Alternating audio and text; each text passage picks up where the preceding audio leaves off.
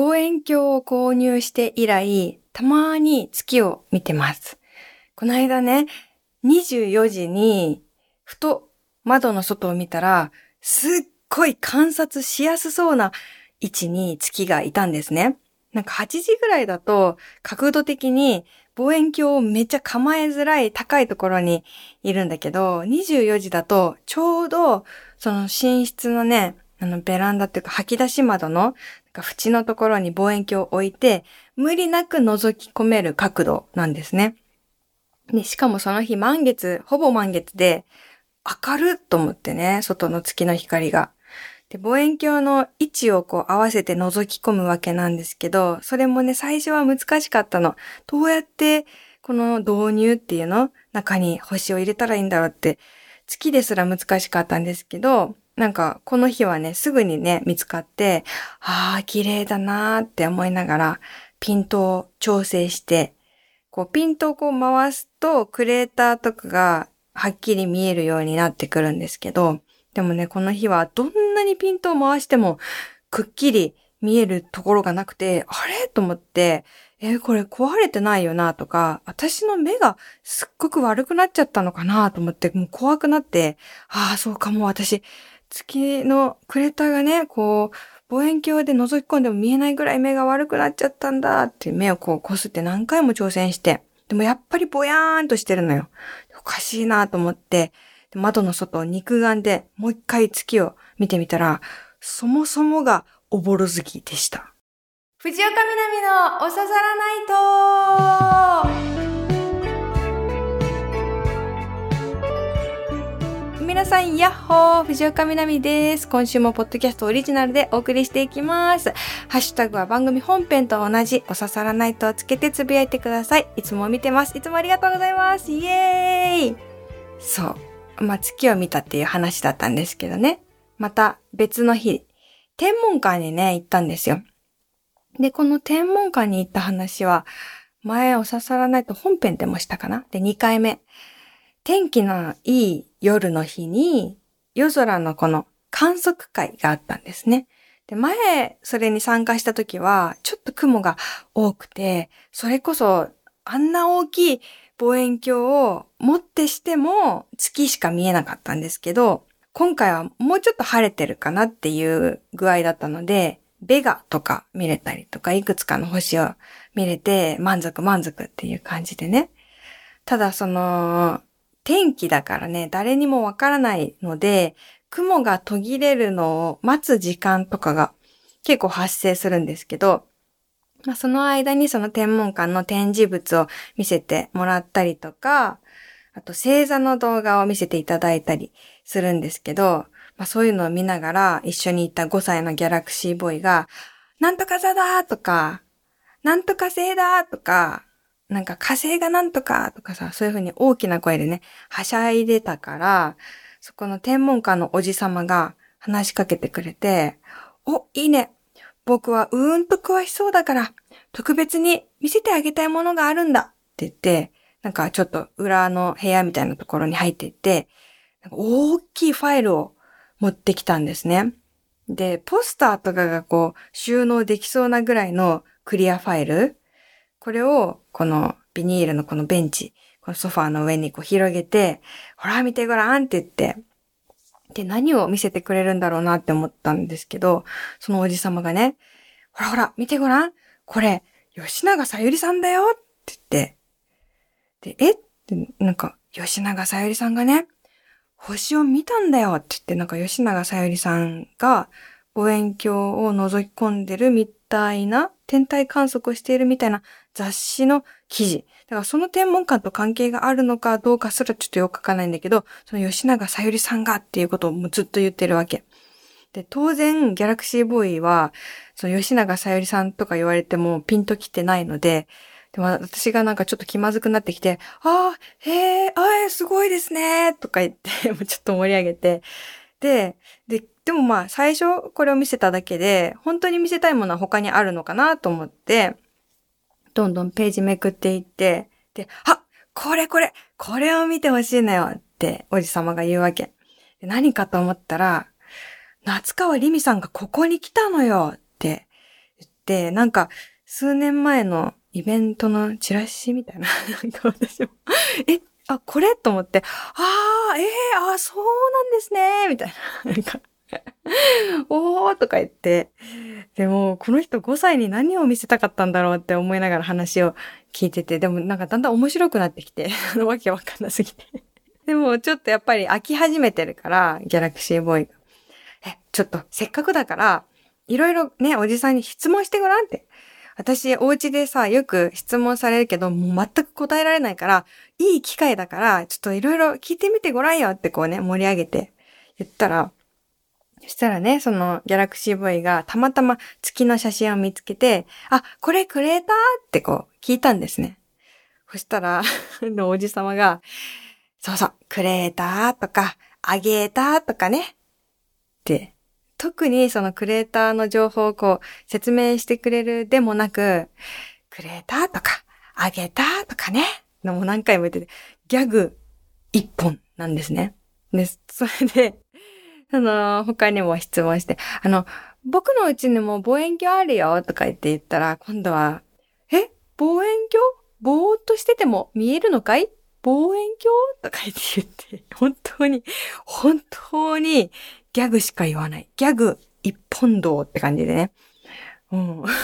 なんか、すっごい不思議な人って思ったけど、まあまあまあまあまあ別にね、いい、まあいいなと思って、その一緒に普段接しないような感じのキャラクターの人と、まあこうやって一緒に時間を過ごせたこと自体がいいなと思って、交流って大事だから、年の差を超えてね、いろんな地域の人だったりとかと交流するっていいことだから、なんか面白いなと思って微笑ましく、私は思っていたんですね。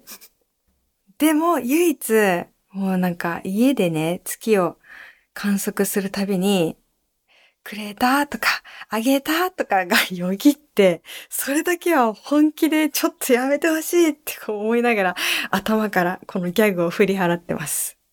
はい、そんな感じで。皆さんは星空観測したりしますか？ではでは、今週もコーナーに行きましょう。1ヶ月に1回は思い出します。切ないこと、恥ずかしかったこと、どうでもいい豆知識などなど、なぜか1ヶ月に1回くらい思い出してしまうことを募集しています。ラジオネーム、ヘイ十郎さん。藤岡みなみ様、こんにちは、こんにちは。1ヶ月に1回は思い出して本当にそうかなと思うことがあります。新緑の季節、木々の緑や咲き始めた赤、白、青、黄、紫など色とりどりの花を見ると思い出すのは我々が感じる色というのは物自体の色ではなくて、かっこ物自体は無色。見ているものが反射した光の色なんだよな光の色なんだよな色の違いは吸収する光と反射する光の割合の違いなんだよなということです。トマトが赤いのはトマトが反射した光を目を通して脳が感じてそれを赤と言っているのであってトマト自体が赤いわけではない。人間にはトマトが赤く見えるだけってことだそうです。一杯のラーメンの中、麺もスープもネギもチャーシューも吸収する光と反射する光が違うっていうことで色が違う。いろんなもののいろんな色を見るとそんなことを1ヶ月に1回は思い出して理屈は理解できても実感では本当にそうかなと思ってしまいます。わー、これ究極の本当にそうかなですね。これね、私も多分聞いたことはあると思うんだけど、いや、そんなことないだろって思って生きてきちゃった。物自体に色はなくて、光の反射なんだって言われても、なんかそれが理屈って言われても、いや、そんなことないって思っちゃってる。まあ確かに、暗闇で物を見ようとしても全部が黒ですよね。暗闇で物を見ようとしても色がそこにはない世界。それも世界のあり方として別に正しいというか、色がある方が本当とは限らないですよね。うん。そう。あとは、あなたの見ている赤と私の見ている赤、本当に全く違ったらどうしようっていうことは、一年に一回ぐらいは思いますね。どうしようって別にいいんだけどさ。どうする？みんなが赤だと思ってるもの、私の中で言う白だったりするかもしれないよね。わあ、真っ赤なトマトって思いながら他の人はすごい白とか青とかで見てるかもしれないもんね。ね、保証はないよね。色だけじゃなくて、さあ、それはよく考えるんだけど、私のお腹空いたっていう感覚、本当にみんなのお腹空いたっていう感覚と一緒かなっていうのはちょっと不安になります。私子供の時、本当にこのお腹空いたっていう感覚がわかんなくて、どれがお腹空いたなんだろうって思って、で、吐きそうな時に、あ、これ吐き気だって思えなくて、あ、これお腹空いてるんだって思って、で、うわ、めっちゃ吐きそう、めっちゃ吐きそうっていう気持ちなのに、あ、めっちゃお腹空いてる、めっちゃお腹空いてるって、ま、真逆のことを思って、子供の時に吐きそうな時にめちゃくちゃ食べてめっちゃ吐いたことある。バカだな うん。それを思い出したけど、うん、みんなと感覚違ってもおかしくないですよね。うん。続いてのコーナー。勝手にラジオネーム。このコーナーは、投稿したいけどまだラジオネームがないんだよなという方に、私がラジオネームを付けさせてもらうというコーナーです。えー、藤岡みなみさん、はじめまして、はじめまして。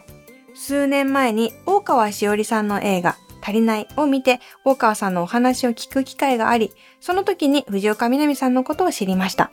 どんな方なのか気になっていたんですが、ラジオがあることは知らず、最近になってラジオを見つけて楽しんでいます。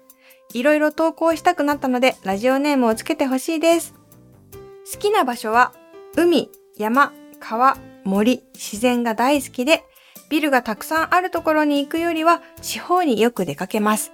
いろいろなところに出かけて、将来住みたい場所をどこにするのか考えるのが趣味です。お酒が好きで、特に好きなのは、オリオンのチューハイ、ワッタの雪塩シークワーサーです。あと、夏が大好き。暑くてじりじりしている中にじっとしているのが好きです。これからもラジオ楽しみにしています。ありがとうございます。嬉しい。本当にいろんなきっかけで、このお刺さらないと知ってくださる方がいるんだなと、ちょっとびっくりしてますけど。うん。映画足りないっていうのはね、あの、マーシャル諸島共和国を舞台にしたドキュメンタリー映画なんですけど、あの大川しおりさん、私の高校の同級生、大川しおりさんが監督で私がプロデューサーを務めた映画なんですね。で、足りないっていうのが初めて作った映画で、2本目、ケンメメチっていう、あの、なんだ、続編もあって、そして今3本目の映画もね、作ってたりとかして、うん。大川しおりさんと私はね、もうなんか、友達とか親友とか、あの、ビジネスパートナーとかそういうことをもう超えてね、なんか、まあ、家族みたいな存在のね、の大事な人物なんですけど、その大川しおりさんと私は最近映画作りだけじゃなくて、本作りもやってるんですね。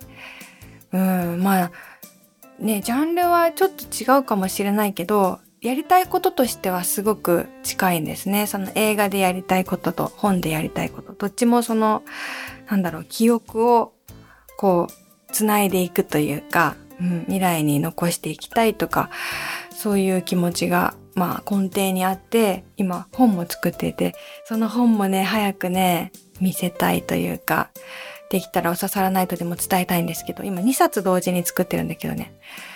うん、ちょっと無理はしてるけど。はい、編集者とのしての立場として本を作ったりもしてて、本当にお刺さらないと聞いている人とかも好きになってもらえるようなね、本を作ってるので、それもちょっと言える時になったら伝えたいな話がそれましたけれども、えー、この方は自然がとても大好きで、チューハイ、シークワーサーサワーが好き。このね、メールで一番私が目を奪われたのがどこかわかりますか？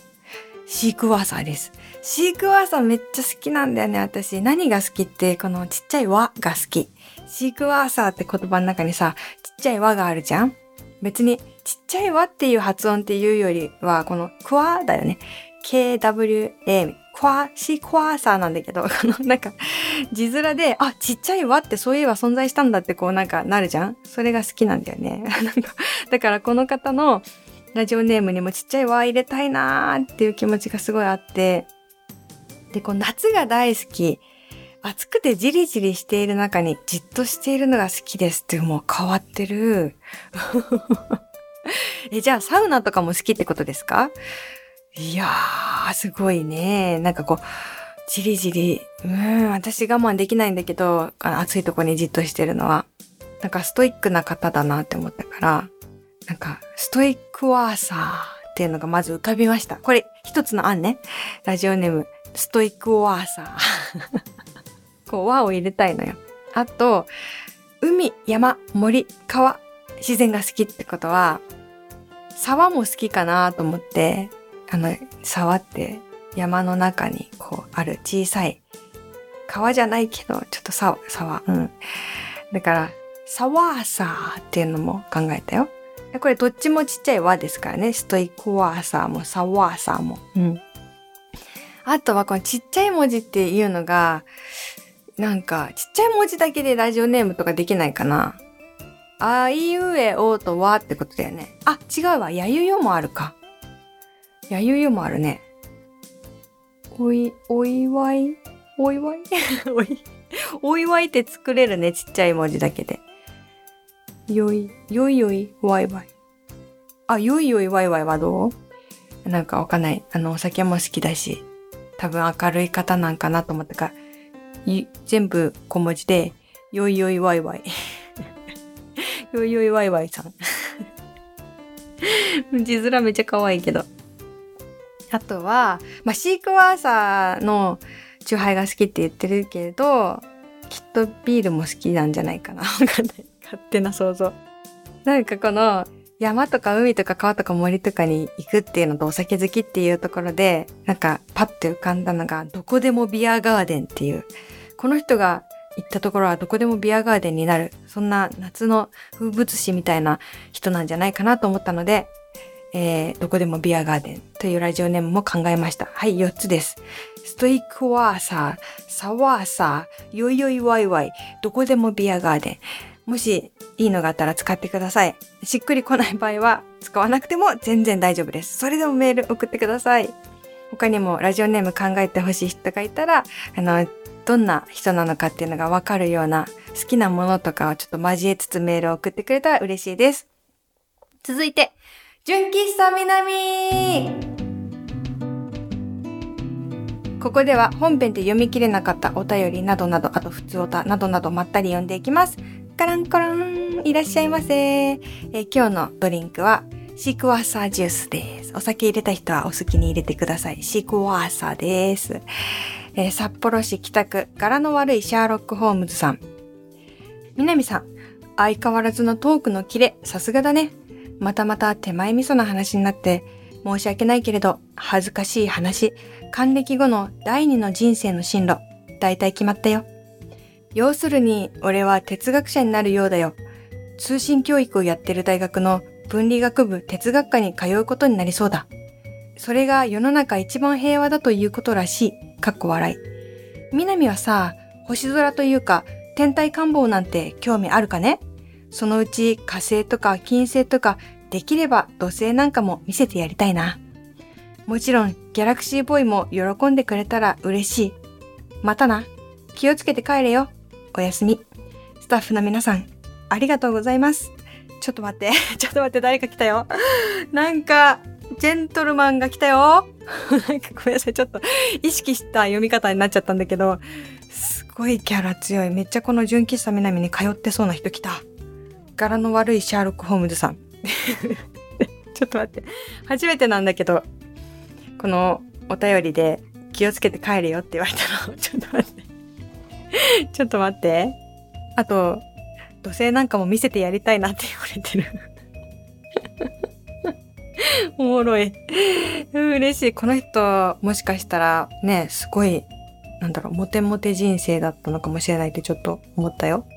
要するに、俺は哲学者になるようだよ。って言ってる。ごめん、違う。なんかもう、いいメールだなと思って。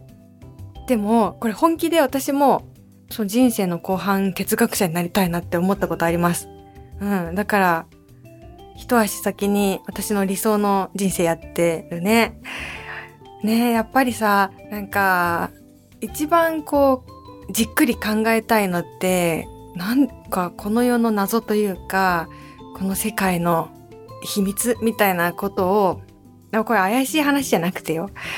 なんか、そういう哲学的なことについて、日々考えたいと思ってるんだけど、忙しくて慌ただしくて、こう、考える暇がないんですよね。まあ別に人生の後半考える暇があると思ってるわけじゃないんだけど、なんかもっと自分が成熟して、いろんな経験を積んだ後に、改めて、こう、そういうサンプルをたくさん持った状態で、哲学っていうものに向き合ってみたいっていうのを考えたことがあって、だから、これは、うん、未来の私でもあるな。でもすごくこのメールの文体好きなので、これからも送ってほしいな。ありがとうございます。常連さんだね。この 純喫茶南の。なんか、純喫茶南っていう架空の店舗をずっとこう 運営してきたんですけど、なんか、なんか常連の顔とかも見えてきましたね。純喫茶南。はい。続いて、愛知県稲沢市、ラジオネーム四谷サイダーさん。南さん、リスナーの皆さん、こんばんは。こんばんは。1巻と2巻と3巻と4巻のギャラクシーボーイは元気でしょうか？私も小学生の頃、ペットボトルで作った容器でカタツムリを観察していたことがあり、あくる朝起きるとカタツムリがおらず、焦って部屋中を探した記憶があります。カタツムリを飼っているギャラクシーボーイにぜひおすすめしたいのが、光の国から出版されている小さな生き物、暮らしと飼い方という本です。生き物の捕まえ方や優しい触り方、遊び方、ゴキブリの飼い方まで書いてあります。生き物好き少年少女のマストアイテムだと思っています。私の人生のベストブックです。えー、いいですね。私の人生のベストブックですとまで言ってるよ。うん。買う。買いたい。カタツムリね、あのね、逃がしました。1巻と2巻と3巻と4巻。なぜなら、まあちょっと、すごいね、虫かごが狭かったの。狭くて、ちょっともっと広い世界を見たいんじゃないかと思って、まあ一週間ちょっとのお付き合いだったんですけど、うん、ちょっとじめっとしたところかなと思われるところに返しましたね。今頃どうしてるかな？うん、ちょっと心配なのは3巻で、3巻はちょっとね、殻が割れちゃってたの。で、殻が割れてるのを見たときは、あ、もう死んじゃうと思ったんだけど、調べてみると、殻もなんか再生するらしくて、うん。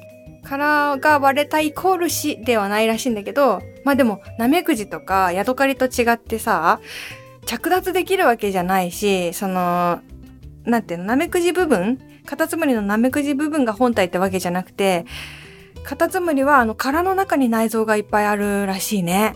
だからまあ、緊急事態には間違いないんだけど、3巻はちょっと心配。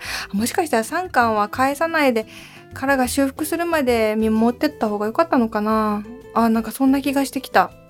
ちょっと無事でいてくれるといいのですが。短い間だったけどね、カタツムリとのシェアハウス、楽しかったですよ。ちょっと本読んでみますね。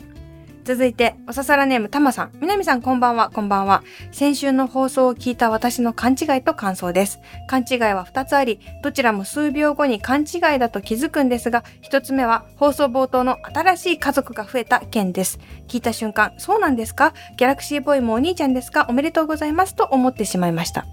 二つ目は、忙しくて食事の時間が取れない時はスキップする というくだりです。あまりの空腹で少しおかしくなってしまうのかと思いました。あのあーあの、忙しくて食事の時間が取れない時は食事を飛ばすっていうのをスキップするって言ったから、食べれない時は、ランラランラランってこうその場でこうスキップのステップを踏むっていう風に感じたってことね。そりゃおかしいね。それはなんかもっとお腹空いちゃいそうですよね。うん。他の感想としては、生玉ねぎについて、今まで私が抱えていた悩みと思いを、南さんがすべて代弁してくれました。この問題に終止符を打つ解決方法を期待するとともに、そんな解決方法は存在しないという結論だとしても、それは受け入れようと思います。えー、そっかうん、そう、先週ね、あの、オニオンスライスとか生の玉ねぎ、ネギとかを食べた後口臭くなるのが、一気に解決する方法を知ってる人いたら教えてくださいって言ったんだけど、誰も知らなかった。てかないのか、そんな方法。だってさ、ニンニクとかの臭さって胃から来るって言うもんね。口が臭いんじゃなくて、その食べたものが、なんか胃からその臭さが昇ってくるとか言うじゃない？ってことは、この玉ねぎとかネギを食べた後のこの感じも、多分口だけをこうなんか歯を磨いたらいいとかじゃなくて、胃自体になんか働きかけないといけない。あ、そういう意味ではもしかしたらヨーグルトとかでこうなんか、塞ぐ？どう？これ。いいアイディアじゃない？上からこうヨーグルトをドサッと入れて、したらなんか、うん。あ、いけるかもしんない。やってみる。